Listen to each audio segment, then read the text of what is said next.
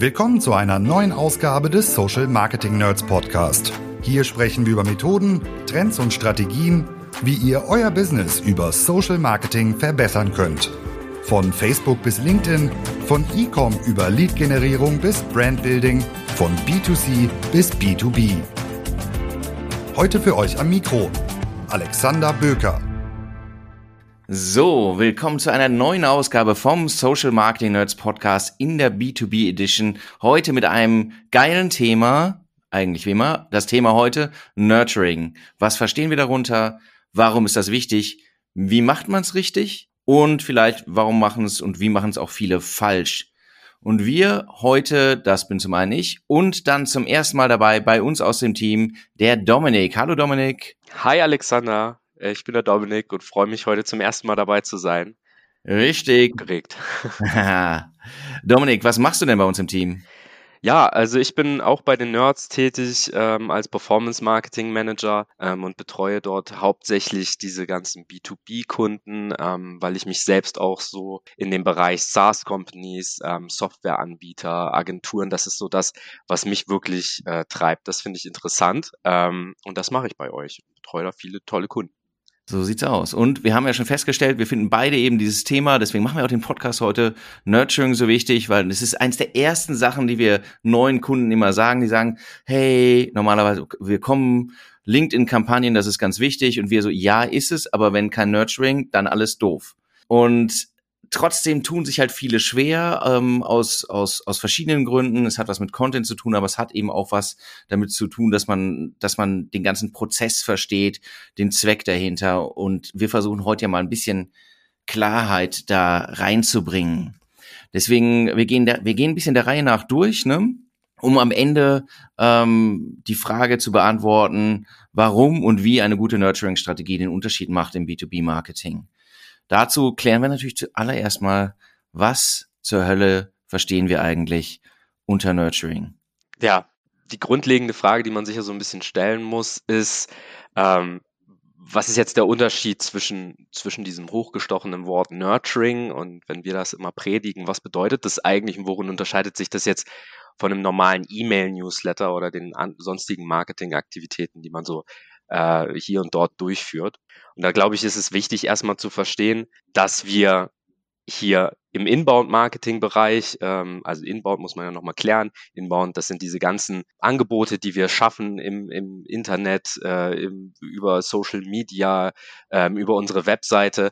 Und dort finden die Leute überall kleine ähm, Angebote, Inhalte, mit denen sie sich auseinandersetzen können. Und ähm, das ist ja das erste Mal, dass der User in Berührung kommt mit, mit unseren Inhalten und jetzt haben wir jemanden, der sich potenziell für unsere Lösung, unser Produkt, was wir verkaufen, interessiert ähm, und lädt sich dort vielleicht ein White Paper herunter oder, oder requestet eine Demo und, und möchte mal das Produkt ein bisschen sehen.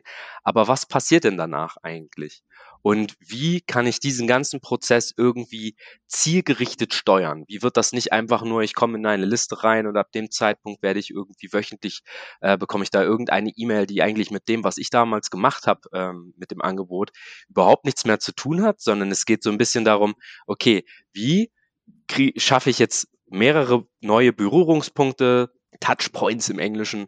Ähm, und wie kriege ich das hin, dass jemand, der zum allerersten Mal sich mit meiner Marke auseinandersetzt, wie bekomme ich den zu einem Kunden? Und wie, wie sieht dieser ganze Prozess dazwischen aus und wie kann ich das steuern? Und da würde ich sagen, das ist das ganze Thema Nurturing. Da spielen natürlich E-Mails eine Rolle, aber es ist nicht nur E-Mail, sondern es geht um diesen gesamten holistischen Ansatz so ein bisschen zu steuern.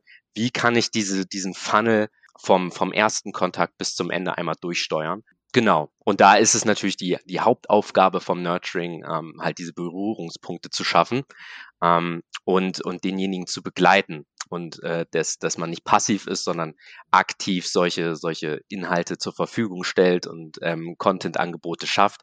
Ähm, Ganz interessant ist es natürlich, wenn man da mal guckt, äh, wie HubSpot, das ist ja, die, die stellen ja auch sehr viel Content äh, zur Verfügung zu diesem ganzen Thema B2B-Marketing und Lead-Generierung. Da, da haben sie ein bisschen den Hut auf, sind so ein bisschen Thought-Leader. Deswegen macht es schon Sinn, sich da einmal so anzugucken, wie die das eigentlich definieren.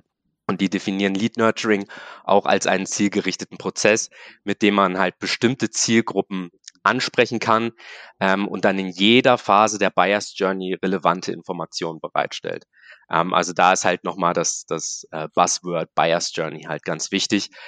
Wenn man es jetzt aber aus einer, aus einer noch höheren Perspektive äh, betrachten möchte, dann muss man eigentlich sagen, was wir hier machen vom Marketing, ist halt diese Beziehung managen. Also es ist ein, im Grunde genommen ist Nurturing, könnte man auch Beziehungsmanagement nennen, weil alles, was ich machen möchte, ich möchte ja eine Beziehung zu diesem potenziellen Kunden aufbauen und halt sagen, oh, ich finde es super, dass du dich interessiert hast.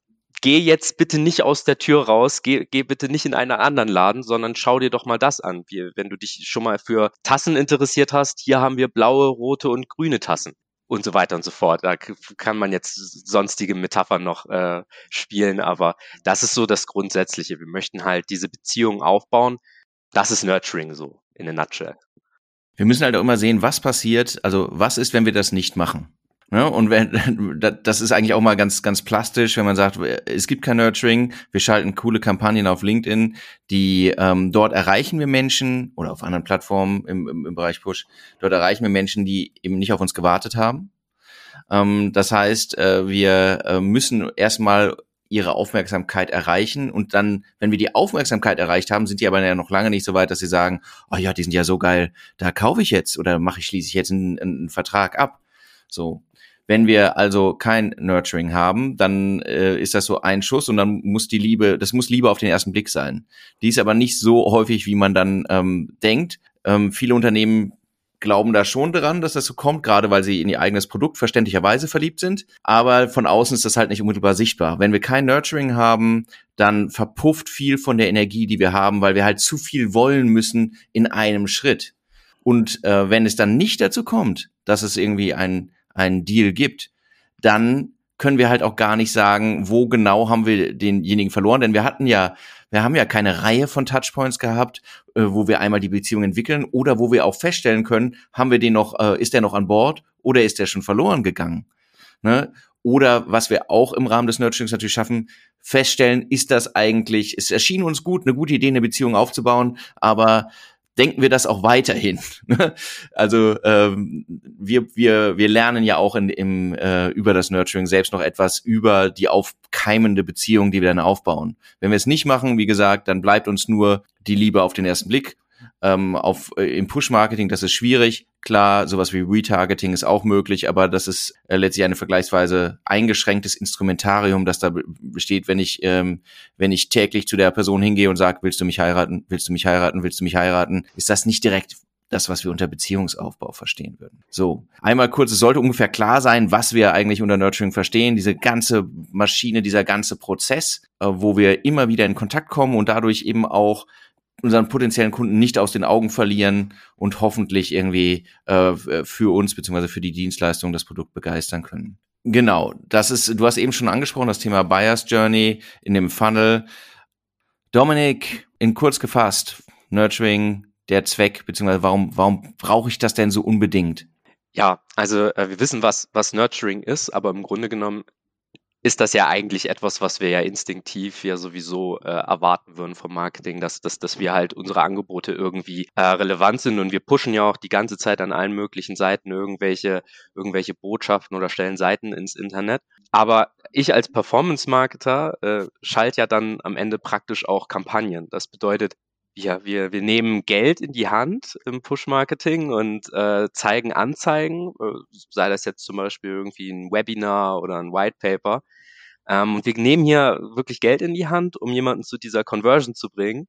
Ähm, und am Ende freuen wir uns, dass wir irgendwie für, weiß ich nicht, 100 Euro haben wir jetzt die Leute ins Webinar gebracht. Die waren dann alle dort.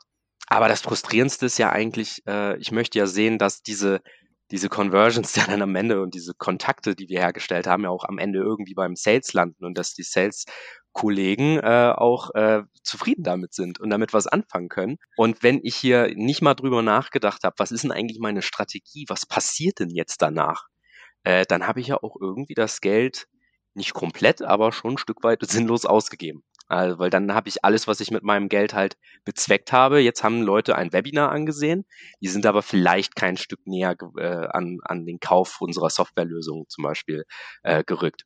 Und deswegen, ohne Nurturing-Strategie wird halt ein Großteil dieser Kontakte, die wir einfach oben in den Funnel reinwerfen, die ganzen Kontakte, die wir so mitnehmen ähm, über, über diese ganzen Inhaltsangebote, die wir schaffen, die werden ja nicht zwangsläufig dieses Produkt kaufen.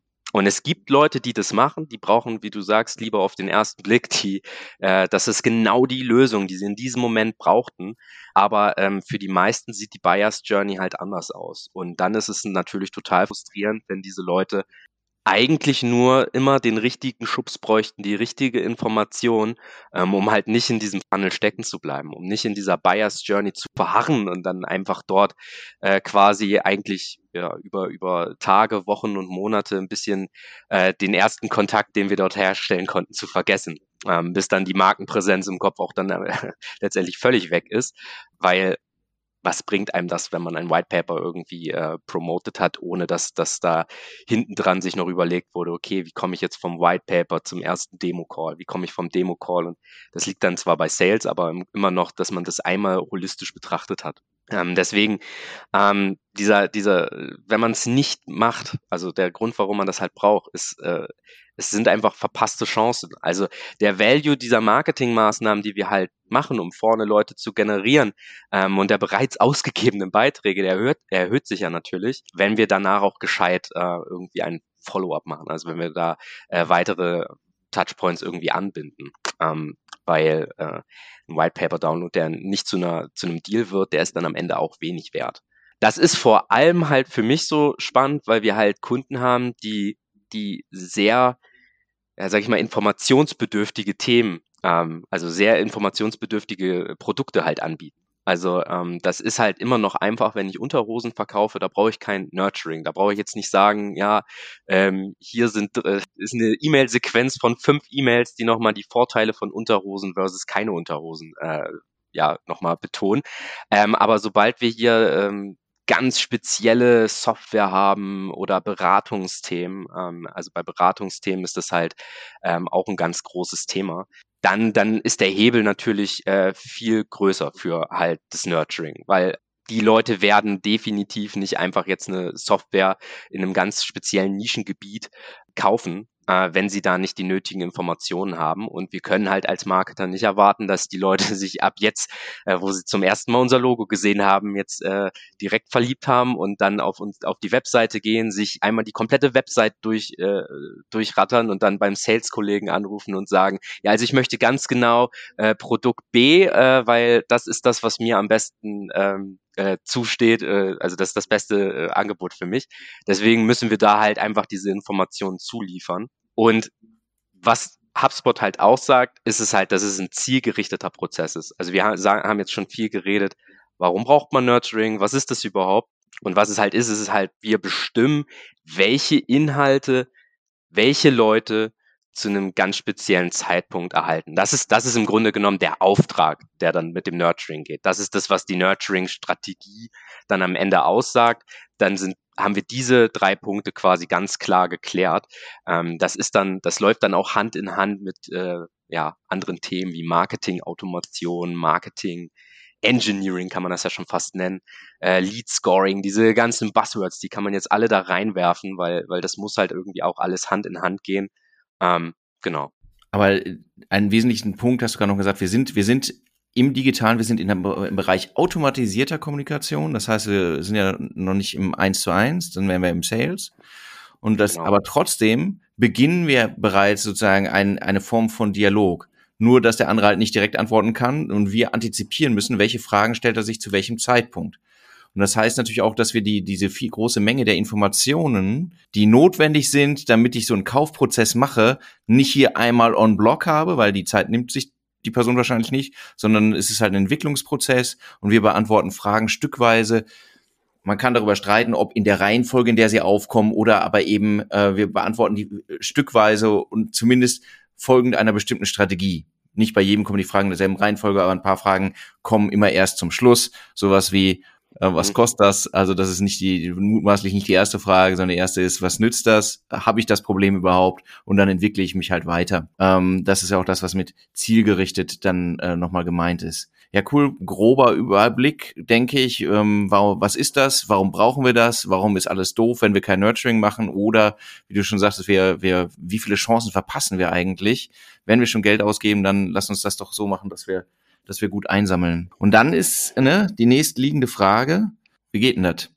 Also worauf sollen wir bei einer Nurturing-Strategie achten, damit das ähm, hinhaut und welche Möglichkeiten haben wir? Ich glaube, es sind einige, da müssen wir ein bisschen einmal so durchführen, damit das, damit das, glaube ich, nochmal die Dimension des Ganzen so ein bisschen klar wird. Dominik. Ja, ähm, also äh, das ist klar, wir, weil, weil das, was wir jetzt bisher gemacht haben, ist halt sehr äh, theoretisch darüber reden und, und, und dann so ein bisschen ähm, ja, die schöne, heile Welt, in der das Nurturing stattfindet, ähm, malen, aber am Ende müssen das ja auch irgendwie, äh, sag ich mal, relativ einfache operative Handlungen sein, die wir da aufsetzen, automatisiert oder wie auch immer. Wichtig ist ja erstmal, ähm, das muss man eigentlich zum Anfang stellen, ist erstmal, dass wir auch irgendwie eine Datenbasis haben, also dass da ein CRM am besten Fall im, am Platz ist, in dem, in dem wir dann auch diese ganzen Informationen halt äh, ja mal mal festhalten.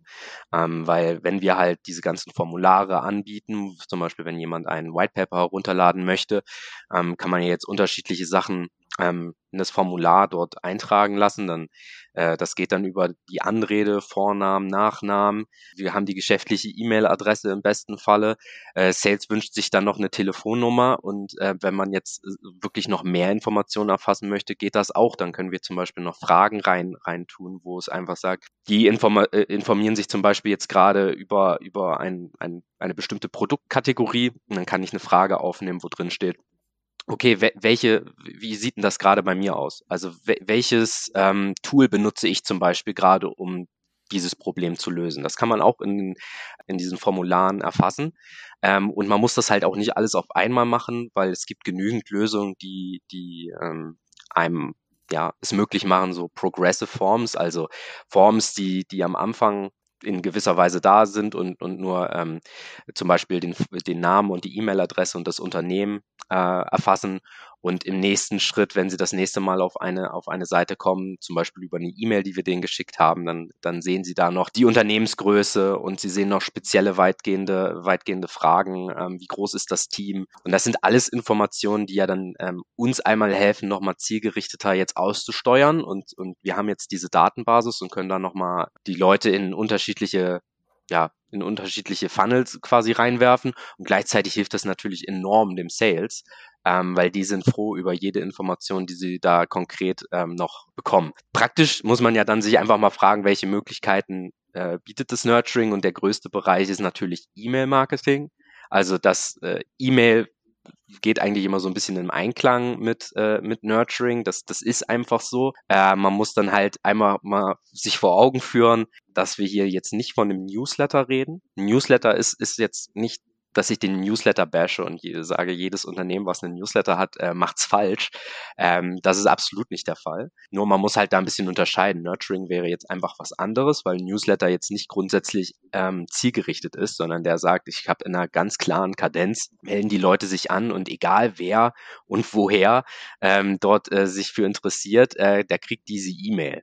Und zwangsläufig führen diese E-Mails dann auch nirgendwo hin, sondern die Leute, dann wird immer noch erwartet, dass die halt nochmal was machen also später irgendeine äh, andere Conversion haben, aber jetzt mit dem Newsletter passiert eigentlich nicht viel. Man möchte die Leute da nur so ein bisschen auf dem Laufenden halten. Das heißt, was wir da praktisch machen, ich gehe jetzt einfach mal davon aus, wir haben zum Beispiel ein CRM wie HubSpot und wir haben da ähm, eine Marketing-Suite hinten dran, wo wir jetzt auch Workflows und, und Listen und so weiter bauen können.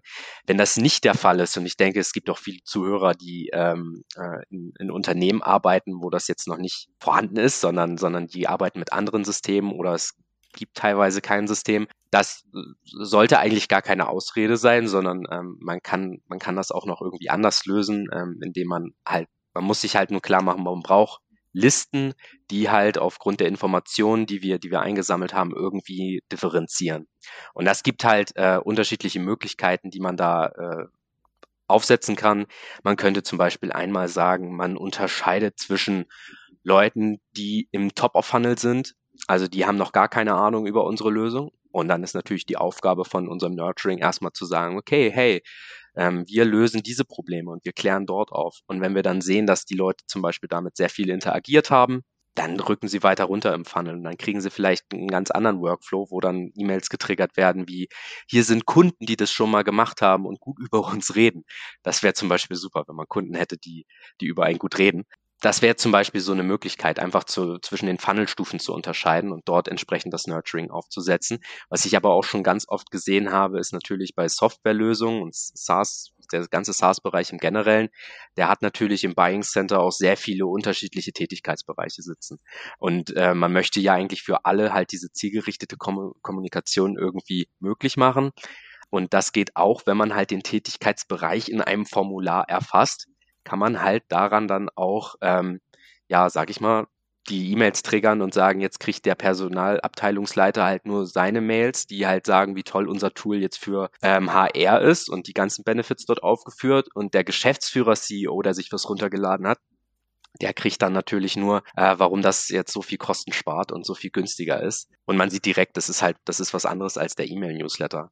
Genau. Und der zweite Bereich, muss man ganz ehrlich sagen, der da eigentlich immer gar nicht, gar nicht so beachtet wird, ist halt, und ich komme aus dem Performance Marketing, äh, da ist das halt Social Media und die ganzen Push-Kanäle, die stehen einem ja trotzdem zur Verfügung, auch im Retargeting.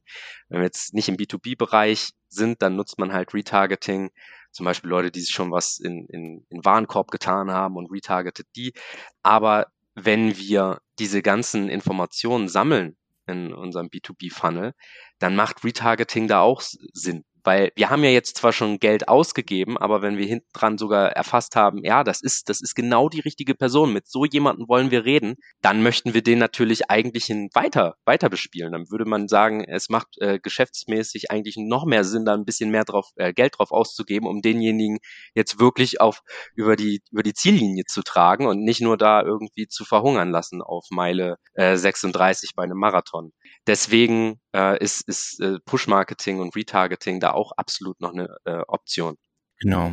Beim Thema, um noch einmal kurz auf das Thema Mailing zurückzukommen. Also Klar. Letztlich haben wir halt die Möglichkeit über entsprechende Systeme und ein äh, entsprechendes CRM, das dahinter liegt und äh, die Excel-Liste ist kein CRM, also wenn man es professionell machen will, dann braucht man ein vernünftiges Tool. In vielen Fällen setzen wir auf, auf HubSpot, weil es coole Möglichkeiten bietet, aber es gibt auch andere natürlich im Markt, die, ähm, die, mit denen man das gut abbilden kann. Das Geile ist ja, dass ich eigentlich diese, diese, diesen Beziehungsaufbau halt äh, spezifischer machen kann. Du hast es gerade schon gesagt, indem ich mich einmal frage, wer ist das? Also zum Beispiel welche Position?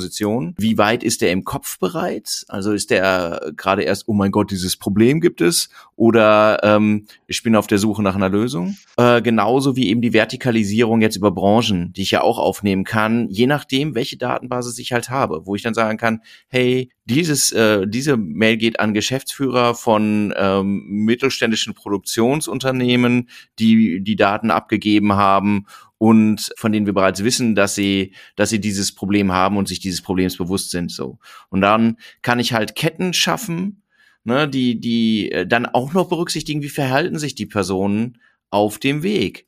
Und das, ne, das, das wird halt, das ist ja auch der wesentliche Unterschied, du hast es schon gesagt, zum Thema Newsletter, dass es nicht einfach stumpf folgt, folgt, folgt, folgt, one size fits all, sondern abhängig von meinem Verhalten kann ich halt sagen, hey, du gehst links rum, du gehst rechts rum äh, und dann kommt was anderes. Obwohl es eine automatisierte Kommunikation ist, wirkt sie halt viel individueller als als das äh, bei bei einem zentralen Versand einfach von, von, von so klassischen Produktupdates oder sowas dann in dem Newsletter erfolgen würde. Das ist schon, die Möglichkeiten sind halt geil und wie immer äh, gilt, man muss, man kann ganz, man kann ganz viel und man muss ganz viel testen, bis man da zu einem, zu einem äh, Ergebnis kommt. Also es ist nicht, äh, es gibt nicht den einen coolen Nurturing-Pfad, äh, der für alle passt, muss man ja auch sagen. Nee, man kann da sowieso nicht alle äh, die, die Angebote sind ja teilweise so unterschieden, da kann man nicht alle über einen Kamm scheren, aber es gibt halt einfach so psychologisch halt einfach ein paar Grundprinzipien und ich würde halt schon sagen, dass ja. umso personalisierter wir das Nurturing halt gestalten können, desto mehr Informationen wir damit reinpacken und halt im Grunde genommen eine, eine normale Konversation führen, ähm, desto weniger fühlt sich das halt wie Werbung an. Und ähm, wir wissen alle, auch, auch also ich, ich bin zwar im Marketing tätig, aber habe auch keinen Bock auf Marketing-E-Mails zu klicken. Deswegen ist das natürlich wir müssten halt einfach eigentlich nur schauen, okay, derjenige hat ja initial irgendwas gemacht. Wo liegt denn sein, sein initiales Interesse? Wofür hat er sich denn interessiert? Und dann führen wir diese Konversation einfach weiter. Der antwortet zwar nie, also wäre schön, wenn er, wenn er antworten würde. Ne? Das, äh, das wäre natürlich richtig gut und hoffentlich nicht auf den ähm, Opt-out in der E-Mail, aber äh, das kann natürlich auch passieren. Aber ähm, das Beste ist natürlich, wenn wir da einfach sagen, okay, du hast dich jetzt für genau diesen Themenbereich interessiert und dann, dann rollt unser, unser Nurturing-Funnel quasi los und ähm, begleitet die darunter. Genau, wir waren bei Paid Social Ads. Das hatten wir auch noch. Da gibt's natürlich jetzt auch ein paar Tricks. Wir sind ja immer noch ein, auch so ein Performance-Podcast äh, und da ist es natürlich äh, einfach, wenn wir, also das, was jeder kennt, wäre jetzt einfach die Website-Visits retargeten. Das, äh, das kriegen wir noch hin. Ähm, was wir aber natürlich auch empfehlen und was ich auch super oft und gerne umsetze, ist, dass wir halt nicht nur auf dieses plattformbasierte äh, Retargeting angewiesen sind. Das heißt äh, zum Beispiel wenn wir diese Lead-Gen-Formulare von LinkedIn zum Beispiel äh, auswählen, dann gibt es eine Möglichkeit, alle Leute, die das angeklickt haben oder ausgefüllt haben, zu retargeten. Das ist auch eine super, super Ausgangslage. Aber wir haben ja im Grunde genommen jetzt diese Daten in unserem CRM und halt wieder, wieder Werbung für HubSpot, aber ein, ein CRM wie HubSpot ermöglicht es halt auch einfach, diese Informationen halt dort zu nutzen und direkt Zielgruppen anzulegen im, im CRM. Kontaktbasiert ist das natürlich immer ein bisschen schwierig, da brauchen wir nämlich halt wirklich den ganz klaren Consent, dass die Leute damit einverstanden sind, dass wir sie jetzt quasi diese Kontaktinformationen wirklich benutzen. Und das machen, glaube ich, wenige Marketer korrekt. Deswegen würde ich davon jetzt im Zweifel, also würde ich sagen, wenn man das machen möchte, sollte man sich da rechtlich einmal komplett absichern. Was aber immer genutzt werden kann, ist halt äh, accountbasiertes Marketing. Ähm, das würde halt bedeuten, dass wir zum Beispiel sehen, es ist jetzt ein Kontakt reingekommen, der bei Firma X arbeitet und derjenige interessiert sich jetzt schon und, äh, und wir ist zu einem Marketing qualifizierten Lead geworden und wir haben den schon zu Sales rübergegeben. Dann können wir aber ja trotzdem sagen, okay, damit jetzt hier wirklich jemand unsere, äh, unsere Software einkauft oder eine Beratungsleistung im sechsstelligen Bereich oder auch ein fünfstelliger Bereich, immer noch eine hohe Summe. Ähm, brauchen wir für, wahrscheinlich müssen wir noch ein paar mehr Leute ins Boot holen. Und dann können wir zum Beispiel eine Zielgruppe anlegen, wo wir einfach sagen, dieser Account kriegt jetzt auch nochmal. Also jeder, äh, jeder Account, wo jemand MQL geworden ist, können wir in eine Audience packen und dann kriegt dieser Account dann noch mehr. Und dann können wir zum Beispiel die Leute, die in der HR-Abteilung sind, nochmal äh, bespielen, die IT-Abteilung mit abholen. Wir können den CEO und die Geschäftsführung mit reinnehmen oder Administration, administrative Themen, je nachdem, was unsere Lösung da dann wirklich ist. Aber das ist natürlich eine, eine saucoole, ein saucooles Feature, was dann HubSpot hat. Und wir können halt diesen Lead-Status da immer mit ein, einfügen. Also wir können ja zum Beispiel uns auch eine Liste an äh, exportieren und sagen, okay, alle Leute, die reingekommen sind, einen vielversprechenden Jobtitel haben, in einer vielversprechenden Unternehmen arbeiten, aber einfach noch nicht so viel Engagement bekommen haben. Also sie sind noch keine marketingqualifizierten Leads. Dann könnten wir zum Beispiel eine Kampagne machen und sagen, hier bieten wir jetzt noch weitere Inhalte an, um das Engagement noch ein bisschen höher zu bekommen. Dann könnten wir aber natürlich auch den nächsten Schritt gehen und sagen, alle Leute, die schon Marketing qualifiziert worden sind, den bieten wir jetzt hier, wir wissen, das sind die richtigen Leute, die sind schon warm. Jetzt unterstützen wir das noch und sagen, hier sind noch mehr Demo-Anfragen, Kontaktanfragen, wir vielleicht Case Studies und so weiter. Sowas können wir dann alles anbieten. Und auch die Leute, äh, die natürlich vielleicht schon in laufenden Deals, also wo es gerade wirklich um einen heißen Brei geht, also ne, die sich gerade in einer Opportunity befinden. Und um da Sales zu unterstützen, könnten wir auch die alle einfach nochmal ansprechen und einfach begleiten, ähm, dass, dass wir da ähm, noch Einfluss drauf nehmen. Und ich glaube, das, das ist eigentlich wahrscheinlich nicht das, was jeder Marketer im ersten, äh, im ersten Moment auf dem Schirm hat, weil man eigentlich immer so das Gefühl hat, okay, jetzt habe ich hier diesen, diese E-Mail-Adresse generiert, jetzt bin ich fein aus dem Schneider raus. So, wenn die den nicht closen können, dann ist das immer noch das Sales-Problem. Aber genau, da, das können wir eigentlich alles mitnutzen. Genau, du hast, du hast gerade, glaube ich, noch zwei Punkte, die viele nicht so auf dem Schirm haben, nochmal genannt. Weil man immer beim Thema Nurturing denkt, so, okay, du hast eine Person und die entwickelst du ein bisschen weiter. Aber du kannst das Thema halt breiter denken, indem du sagst, ähm, äh, du denkst nicht in, in, in Einzelkontakten, sondern in Accounts, die du nurturest auch. Das ja so, das hast du ja gerade nochmal auch, auch, auch richtig gesagt. Das hat halt auch den Vorteil, dass wenn die in dem Account, in dem Unternehmen miteinander sprechen und sie haben alle was von uns gehört, dann, dann ist diese, diese Selbstbestätigung natürlich dabei. Dann bin ich nicht der Einzige, der sich mit dem Thema beschäftigt und so. Das hat schon, das hat viele Vorteile. Und keiner hat jemals gesagt, dass man irgendwie ähm, aufhören muss, wenn, wenn wie, du schon sagtest, wenn, ähm, wenn der Kontakt irgendwie äh, erstmal generiert ist oder oder irgendwie die ersten zwei Schritte gegangen ist, sondern das Spiel ist, ist abgepfiffen, wenn der Deal gewonnen ist. Und äh, dann muss man sich halt als Unternehmen überlegen, wie, wie lange begleite ich das, wie viel macht das Sinn und welche Effekte hat das vielleicht auch. Es ist ja viel, was man, was man ausprobieren kann, wo man dann eben auch hinterher sieht, kann das, ähm, kann uns das vielleicht nochmal helfen, wenn wir nochmal irgendwie sozusagen die Aufmerksamkeit hochhalten. Weil manchmal, ja, wir bewegen uns ja in einem Bereich, wo ähm, es von der Anbahnung bis zum Abschluss womöglich ganz schön lange dauert. Ja. Und das Schlimmste, was uns passieren äh, kann, ist, wenn wir dazwischen so Todphasen haben äh, und nicht wissen, haben die uns vergessen oder nicht, wir, ne, sondern wir wollen konstant im Kopf bleiben. Ne? Und das kann man, kann man über so einen Prozess halt gut, gut gewährleisten. Ne? Gibt aber noch mehr, Dominik, ne? Ja, also es ging ja gerade so ein bisschen darum, wie, wie man es wie man's denn praktisch umsetzt. Ja. Und da muss man einfach sagen, Praktisch muss ich mich einmal mit dem Thema Workflows auseinandersetzen. Das ja. ist einfach zwingend erforderlich. Ich muss wissen, wie ich, wie ich meine Listen definiere und, und dort, ja, dynamische Listen am besten anlegen, die, die die Leute dort platziert und auch wieder rausnimmt, äh, wenn ich sie, wenn ich sie nicht mehr brauche. Und dann brauche ich halt diese Workflows, die anhand dieser Listen ganz klar diese E-Mails raussenden, wenn es jetzt um dieses E-Mail-Thema geht, was ich da halt super oft schon gesehen habe.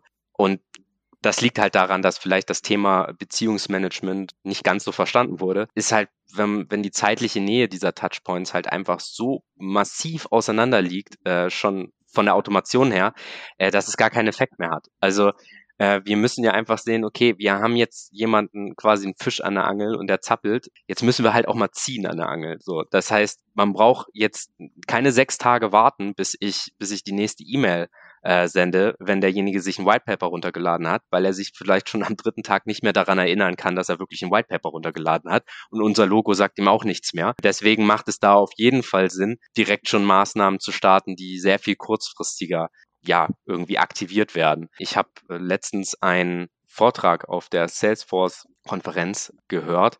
Ähm, da ging es auch um das Thema Nurturing und Workflows und äh, da wurde auch glasklar empfohlen, okay, man nimmt so ein so einen kleinen Decay in der, in, in der Frequenz am besten und dann sagt man einfach, okay, derjenige lädt sich was runter, zack, Tag, kriegt direkt seine, sein, sein Content per E-Mail, wenn er den Doppel-Opt-in gemacht haben wenn wir denn uns im DSGVO-konformen Rahmen aufhalten. Ähm, und dann ähm, einen Tag später kriegt er direkt das Follow-up. Hey, schön, dass du dieses White Paper runtergeladen hast. Ähm, ich hoffe, das hat dir äh, gefallen und konnte dir helfen. Wäre doch super, wenn du jetzt mal das und das machst. Gibt aber unterschiedliche Art und Weise, wie man natürlich, also das ist dann natürlich in den die E-Mails sind dann so gut, wie kreativ halt der E-Mail-Writer ist. Ähm, da bin ich jetzt auch nicht der kreativste. Es gibt unterschiedliche Sachen, die man machen kann. Man kann Videos einbinden, man kann mal äh, ja hängt halt ab vom, vom E-Mail-Design, wie attraktiv dann diese E-Mails wirklich sind. Aber es geht grundsätzlich erstmal so um dieses, diesen Prozess zu verstehen, okay, ich, ich muss sehr nah, sehr close an der ersten Action quasi bleiben und dann kann das langsam natürlich äh, so ein bisschen abnehmen, äh, weil man möchte den natürlich auch nicht äh, absolut nerven, aber man sollte zumindest ein bisschen nerven, weil das bedeutet, man ist erstmal präsent und man ist da und, und derjenige nimmt einen wahr. Und dann ist es, muss man auch keine Angst davor haben, dass so viele Leute äh, ausopten. Ähm, das wird, wird sich eh nicht ganz ver äh, vermeiden lassen, aber das sollte einen nicht in äh, eine Angststarre versetzen lassen und deswegen schicke ich jetzt keine E-Mails mehr raus, weil ich gesehen habe, dass zwei Leute gesagt haben, sie möchten das nicht. Es sind halt auch nicht alle relevant für den Abschluss. Genau. Also, es ist aber auf jeden Fall so, also wir sprechen eben nicht von einer E-Mail, um die es am Ende geht, sondern wir müssen halt, wir wissen, dass wir mehr Kontakte brauchen. Das heißt, ich muss äh, mir im Vorfeld überlegen, das ist Teil ja nicht nur der Nurturing-Strategie, sondern auch der Content-Strategie. Kurzer Hinweis, nein, die Nurturing-Mails sind keine Resterampe für, für Content, den keiner will. Muss mir eben auch überlegen, du hast es schon gesagt, ne, an wen geht's raus? Wie sind sozusagen die Bedingungen, die erfüllt sein müssen, damit ich links oder rechts lang laufe? Aber eben auch die Abstände. Aber es, es hilft mir nichts. Also wenn es nur eine Mail wäre, dann würden wir nicht über Abstand reden. Und ich habe halt durch den Erstkontakt, der wahrscheinlich ja irgendwie zum Beispiel über Push-Marketing ausgelöst wurde, den Fuß in die Tür. Also einmal, wer, er hat einmal wahrgenommen, dass wir da sind. Und dann muss ich halt, das ist ja auch das, was du sagst, muss ich halt irgendwie so noch einmal dagegen wummern und sagen, ja, ich bin's wirklich, damit er nicht wieder irgendwie in, in, in, in den Tiefschlaf verfällt und vergessen hat, dass er mal irgendwie kurzfristig ein kleines Formular ausgefüllt hat oder sowas da, sondern noch einmal Achtung, du hast uns wahrgenommen, wir dich auch, du bist uns wichtig und das eben auch abseits von so flüchtigen Feed-Erlebnissen, ne, die ich dann ja sonst habe. Ja, absolut. Und ich glaube, dann kann man nämlich auch schon zu den, zu den Fehlern kommen, die man, die man da nämlich gerne macht. Also ja. es gibt halt, äh, wir haben ja jetzt gesagt, so, okay, das ist erstmal so der Rahmen. Wenn man es so umgesetzt bekommt, ist das ganz gut. Aber es gibt halt ganz große Fehler, die, die, die immer wieder auftauchen ähm, und wo es gut ist, wenn man, wenn man vermeidet, äh, die zu machen.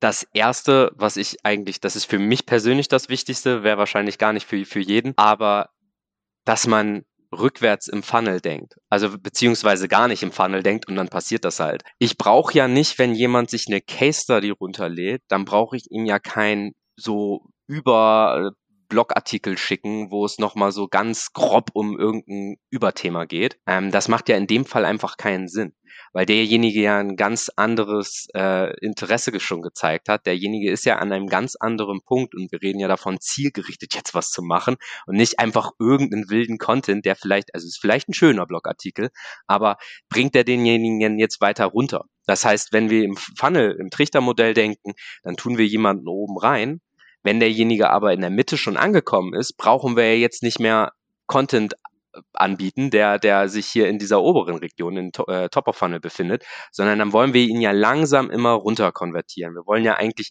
immer Content anbieten, den, den, der denjenigen in die nächste Stufe bringt das ist eigentlich so, das muss man sich einfach mal bewusst machen.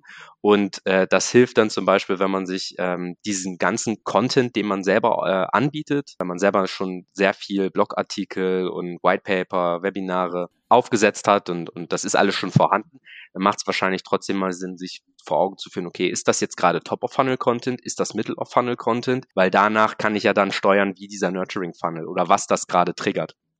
Weil es macht, wie gesagt, keinen Sinn, wenn jemand einen Demo-Request macht, ähm, dem dann irgendwelche Blogartikel zu senden, sondern der ist ja sowieso ganz woanders. Der möchte jetzt sich schon mit dem, mit dem Produkt auseinandersetzen. Genau.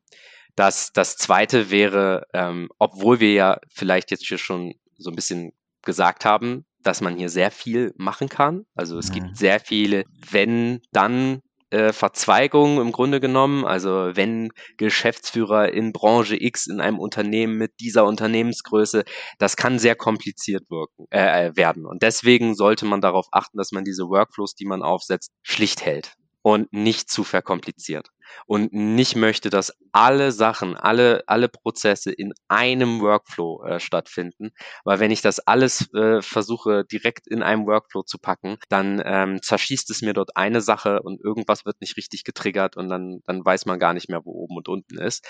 Deswegen macht es Sinn, einfach eher einfache, schlichte, jetzt passiert das, jetzt passiert das, jetzt passiert das und dann endet der in dieser Form Workflows zu gestalten. Und dann macht man einfach vielleicht ein paar mehr und dann ist es sehr viel einfacher, das ganze Ding auch zu steuern. Weil das ist auch ein Fehler, den ich, äh, quasi Fehler Nummer drei, äh, den, den ich super häufig sehe, ist, es wird sich super viel, halt so wie wir das gerade hier machen im Podcast, super viel Gedanken gemacht. Ja, was könnte denn, was wäre denn ideal? Was, was ist denn der perfekte Content für denjenigen? Das denken wir uns jetzt aber erstmal nur.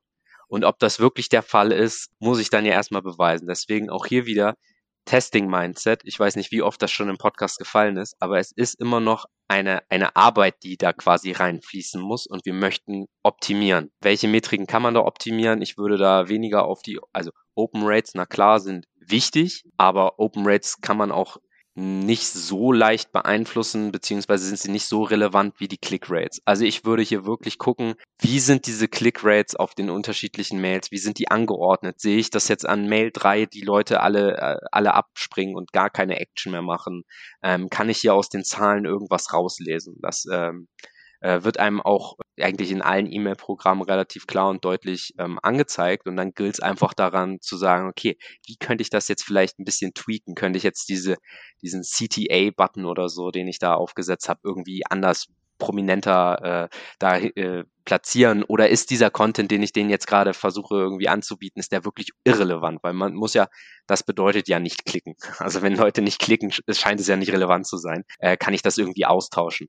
Ähm, und wer da über, über äh, das ist natürlich was Langfristiges, aber wer da an der Sache bleibt und da ähm, das hinkriegt, diese, diese Percentages äh, zu steigern und ein Prozent mehr, ein Prozent hier mehr und dort mehr, die können dann natürlich, äh, die machen dann wirklich einen Impact. Also gerade wenn es um so ähm, Kunden geht, wie gesagt, mit hochpreisigen Produkten und Softwarelösungen, dann ähm, ist, kann das wirklich der Hebel sein, weil viele machen, haben aktuell null Prozent.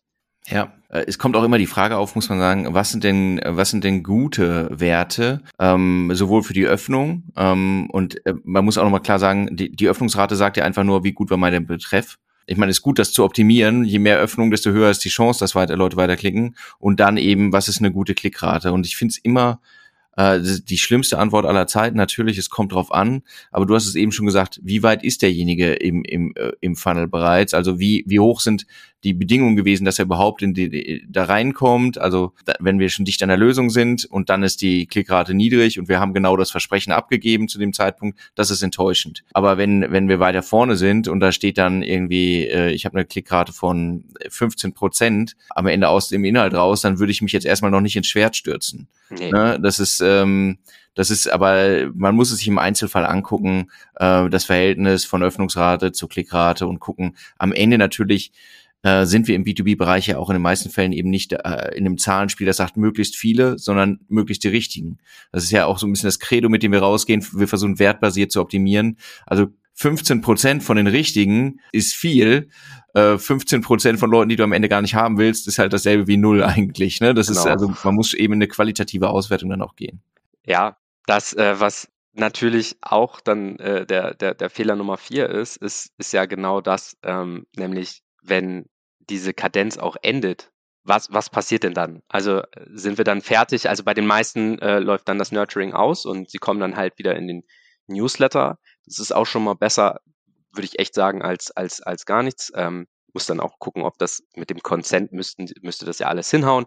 Die bekommen dann weiterhin den Newsletter. Was aber auch Sinn machen kann, ist einfach sowas zu haben wie so ein Re-Engagement-Workflow. Also auch da nicht zu sagen, jetzt hier, jetzt ruhe ich mich aus, ab jetzt äh, beschäftige ich mich da wieder nicht mehr mit, weil wie gesagt, darunter können ja einfach Leute schlummern, äh, die du vielleicht nicht im richtigen Moment angesprochen hast. Aber es sind grundsätzlich ähm, nach den Sachen, die wir eingesammelt haben, die genau die richtigen Ansprechpartner in der Firma. Und äh, es wäre ja, äh, sage ich mal, fatal, wenn wir jetzt sa einfach sagen würden, okay, ja, das hat nicht geklappt, also lassen wir den jetzt in Ruhe. Ja, das, das sollten wir ja nicht machen, weil wir haben den ja jetzt schon einmal irgendwie konvertiert bekommen. Und es könnte ja sein, dass wir noch relevant werden oder einfach noch nicht den, die richtigen Informationen gebracht haben.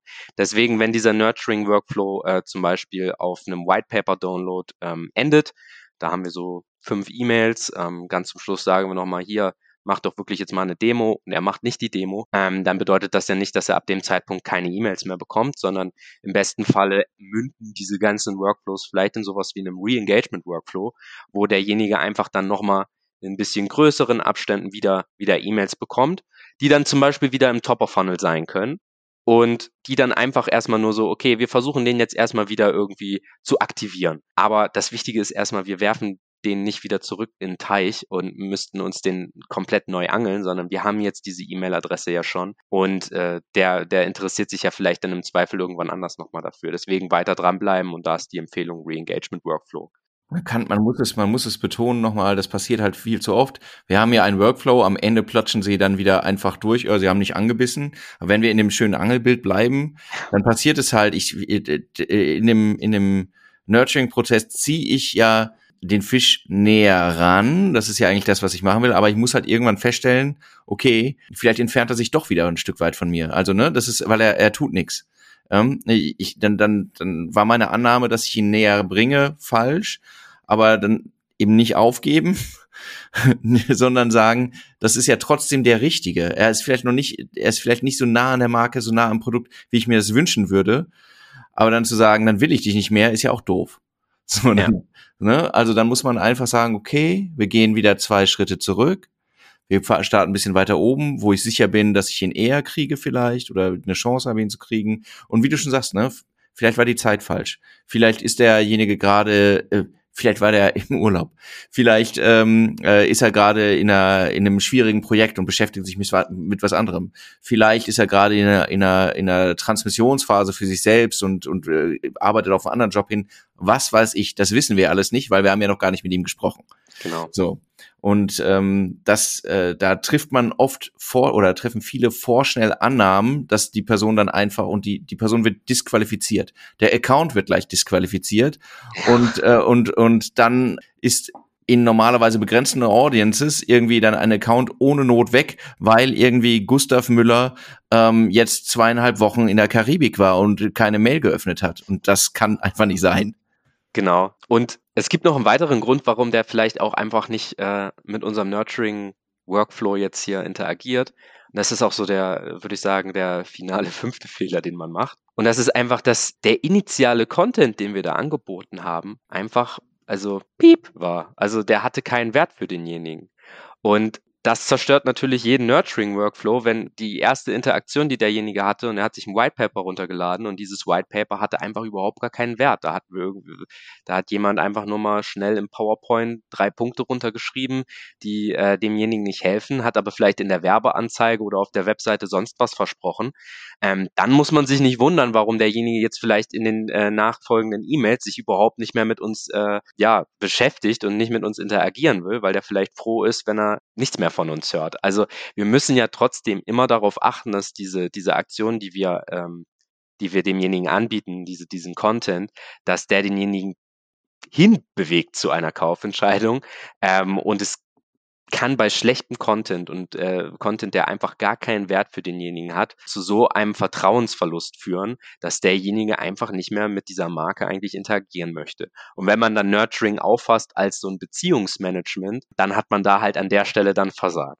Ähm, das heißt, und diesen Beziehungsmanager-Aspekt sollte man dann halt auch so auffassen, dass man sagt, okay, ich, ich nehme denjenigen als, als einen echten Menschen wahr mit echten Problemen in seinem Unternehmen und ich möchte dem ja wirklich helfen. Ich möchte dem jetzt nicht, äh, unsere Lösung soll ja wirklich irgendein, irgendein Problem, ähm, äh, irgendein Issue lösen. Und ähm, wenn ich dann einfach nur sage, hier sind zehn Tipps für irgendwas und diese zehn Tipps sind überhaupt nicht anwendbar oder wirklich auf einem, auf einem Level von einem, weiß ich nicht, äh, von einem Fünftklässler, die dem überhaupt nicht helfen, dann, dann hat man auch nichts gewonnen. Ja, auch gern gesehen. Die Tipps sind alles mehr oder minder Variationen von Kauf mein Produkt. Ja. Das ist, aber man kann es nur so, ich finde es toll, dass du es nochmal gesagt hast, das Thema Vertrauensverlust, weil das, was wir versuchen, ist eben einen Vertrauensaufbau zu schaffen, dass wir ein Partner sind, der irgendwie helfen kann. Und wenn wir eben mit und Crap Content won't work. Ärgerlicherweise gibt es keinen Shortcut, äh, den man da nehmen kann, sondern man muss tatsächlich sich Gedanken machen und äh, wertvollen Inhalt schaffen. Du hast es eben auch gesagt, womöglich bewegen äh, ein häufiger Fehler rückwärts im Funnel oder auch alles auf einem Niveau, auch gern gesehen. So äh, fünf, wir haben einen, wir, wir haben Nurturing gemacht, das sind fünf Mails, die alle hintereinander generische Artikel absetzen und nicht nicht nicht fortführen, ne? Oder so, führen mich, die führen mich nirgendwo hin es gibt sehr viele Möglichkeiten, dort Dinge falsch zu machen und ich bin immer wieder überrascht, wie viele, ähm, wie viele das auch nutzen, also die Wege, das falsch zu machen. Genau, und gleichzeitig zeigt sich aber auch der Wert für diejenigen, die es richtig machen. Also ja. das, also die Leute ähm, und die Unternehmen und die Marketingabteilung, die das, äh, die das hinkriegen, und äh, das, das äh, habe ich ja auch schon oft genug gesehen, einfach nur, weil ich mich selbst irgendwo für angemeldet habe. Und ähm, wer, wer sich öfter mal White Paper ja, runterlädt, einfach nur aus Interesse, der, der wird schnell merken, ähm, wer das falsch macht, aber auch wer das richtig gut macht. Und da lässt sich dann wahrscheinlich auch viel abgucken. Also das ist so eigentlich auch meine Source, um zu gucken, okay, wie machen das denn jetzt die meisten Unternehmen so? Einfach mal anmelden. Bei vielen kommt gar nichts, weil sie es einfach überhaupt nicht beachten ähm, und einfach da noch nicht groß was aufgesetzt haben. Aber wenn dann irgendwie ein, eine richtig coole persönliche Antwort kommt und dort ist jemand, der plötzlich sagt, hi Dominik, ich freue mich mega, dass du dieses White Paper runtergeladen hast. Äh, dir würde noch dieses Excel-Tool helfen, in dem du deine AB-Tests aus, ausrechnen kannst. Und hier habe ich dir noch mal ein Video aufgenommen, wo ich dir das erkläre. Ähm, unabhängig jetzt davon, wer das ist. Äh, das ist ja meistens dann irgendein, irgendjemand aus dem Marketing, der sich da selbst gefilmt hat, noch äh, niemand aus dem Sales. Aber da, da habe ich ja direkt eine ganz andere Beziehung zu diesem Unternehmen. Äh, da denke ich, ja, bitte, ich will jede Mail, die du mir schickst, da freue ich mich drüber, weil ich denke, jetzt hilfst du mir. Jetzt hilfst du mir bei, bei all meinen Problemen. Wenn man dieses Gefühl mal äh, einfach gegen nichts quasi gegenhält, dann merkt man, was das für einen Wert hat äh, für ein Unternehmen. Ja, komplett. So, Jetzt haben wir ja schon, ähm, ich glaube, ich finde es gut, dass wir zum Ende auch noch mal ein bisschen über das Thema Content gesprochen haben und die, die, die weil ohne Content kein Nurturing. Ne? Das, wir, wir gucken oft auf den technischen Prozess, Abstände und so weiter, aber letztlich äh, geht es halt darum, was wir kommunizieren auch und dass das eben nicht, du hast es schon gesagt, nicht so, nicht offenkundige Werbung einfach ist, sondern dass es einen Wert gibt. Oft versucht man dann doch oder versuchen viele mit der Tür, also schneller zum Schuss zu kommen, ehrlich gesagt, als gut wäre. Und ähm, das ist am Ende schon ein, ein Lernprozess, zu sehen, wie lang muss das sein, aber auch wie kurz. Also äh, Zeit verschwenden muss man auch nicht, äh, die Zeit des anderen nicht oder dass man eigentlich, wie gesagt, auf einem Niveau bleibt, die Leute nicht nicht auf einem Weg irgendwie zum Ziel führt. Es gibt auch äh, es gibt auch zu viele Touchpoints, oder? Ja, also ähm, es ist ja im Grunde genommen, die Fehler sind ja so ein bisschen das Gegenteil dann von den guten Punkten, die wir ganz am Anfang besprochen haben. Also ähm, es gibt zu wenig Touchpoints. Das ist halt, wenn wir wirklich hier im Abstand von sechs Wochen ähm, im Grunde genommen immer nur abpassen, wann derjenige uns komplett vergessen hat und dann fangen wir wieder von vorne an. Ähm, es gibt zu viele Touchpoints. Das heißt, wenn wir den wirklich völlig zu spammen, das kann zum Beispiel äh, sein, wenn wir, wenn wir denjenigen zum Beispiel auch direkt qualifizieren. Also ist das Lead Scoring irgendwie so angesetzt, dass wir hier jeden äh, x-beliebigen Downloader äh, zu Sales senden. Ähm, erstmal regen die sich auf, weil die sagen sich, okay, diese Leute sind überhaupt nicht qualifiziert. Warum, warum sagt ihr, die sind qualifiziert? Und die rufen da nach einer Stunde an. Das sollte man dann für sich so ein bisschen selber rausfinden, wo da diese gesunde Grenze ist. Ähm, aber man sollte sich schon ein bisschen kitzeln. Also man sollte nicht Angst davor haben, jetzt hier mal ein bisschen den Druck zu erhöhen. Genau. Und ansonsten, ja, sollte man halt wirklich zielgerichtet arbeiten. Aber das sind jetzt so die Sachen, wo ich sagen würde, wir haben jetzt das Thema Nurturing eigentlich relativ gut umfasst und jeder ähm, sollte da recht gut aufgestellt sein. Wenn man CRM hat wie HubSpot, macht einen das alles ein bisschen einfacher, aber auch wenn man andere Mail-Programme und dann die Listen sonst woher nimmt, funktioniert das genauso. Sehr schön. Da ihr bis hierhin zugehört habt, ähm, hoffe ich, dass es erstens was gebracht habt und zweitens der kleine Hinweis, praktisch überall, wo ihr diesen Podcast hören könnt, gibt es irgendwie die Möglichkeit, das ganze Thema zu abonnieren, also den Podcast zu abonnieren. Äh, wir freuen uns auch über Likes, wir freuen uns über Anmerkungen, was haben wir vergessen, was sollten wir sonst noch machen. Lasst es uns wissen, wir sind eigentlich alle ganz gut erreichbar auf den üblichen sozialen Medien. LinkedIn ist ein, ein guter Weg, Homepage ist auch ein guter Weg. Äh, wir sind nicht so unsichtbar. Abo hilft, damit ihr nichts mehr verpasst. Außerdem noch der kurze Hinweis, der Dominik ist ja bereits Teil eines äh, unseres unseres Teams, aber der Dominik möchte auch noch mehr Kollegen. Und falls ihr sagt hier, das ist ja ein Thema, mit dem ich mich auseinandersetze oder das Thema Performance Marketing ist ein Thema, bei dem ich eigentlich voll fit bin und viel mehr weiß als ihr, dann ähm, sollten wir uns kennenlernen. Schreibt mich gerne an. So, Dominik, was machen wir als nächstes? Neue Workflows aufsetzen jetzt. Genau, genau. Super. Dann vielen Dank für die ganzen Insights. Na klar, hat mich, hat mich super gefreut. Mein erster Podcast. Die Podcast-Karriere kann jetzt starten. Ich freue mich. So sieht's aus. Das heißt, ihr hört den Dominik jetzt öfter und ich wünsche allen oh einen schönen Tag. Tschüss. Ciao. Tschüss alle. Vielen Dank fürs Zuhören. Wenn euch der Podcast gefällt und ihr mehr wollt, abonniert uns auf iTunes oder Spotify und bewertet uns gern. Und wenn ihr Hilfe braucht, damit eure Kampagnen fliegen lernen, bucht einfach eine kostenfreie Strategie-Session. Den Link findet ihr in den Show Notes.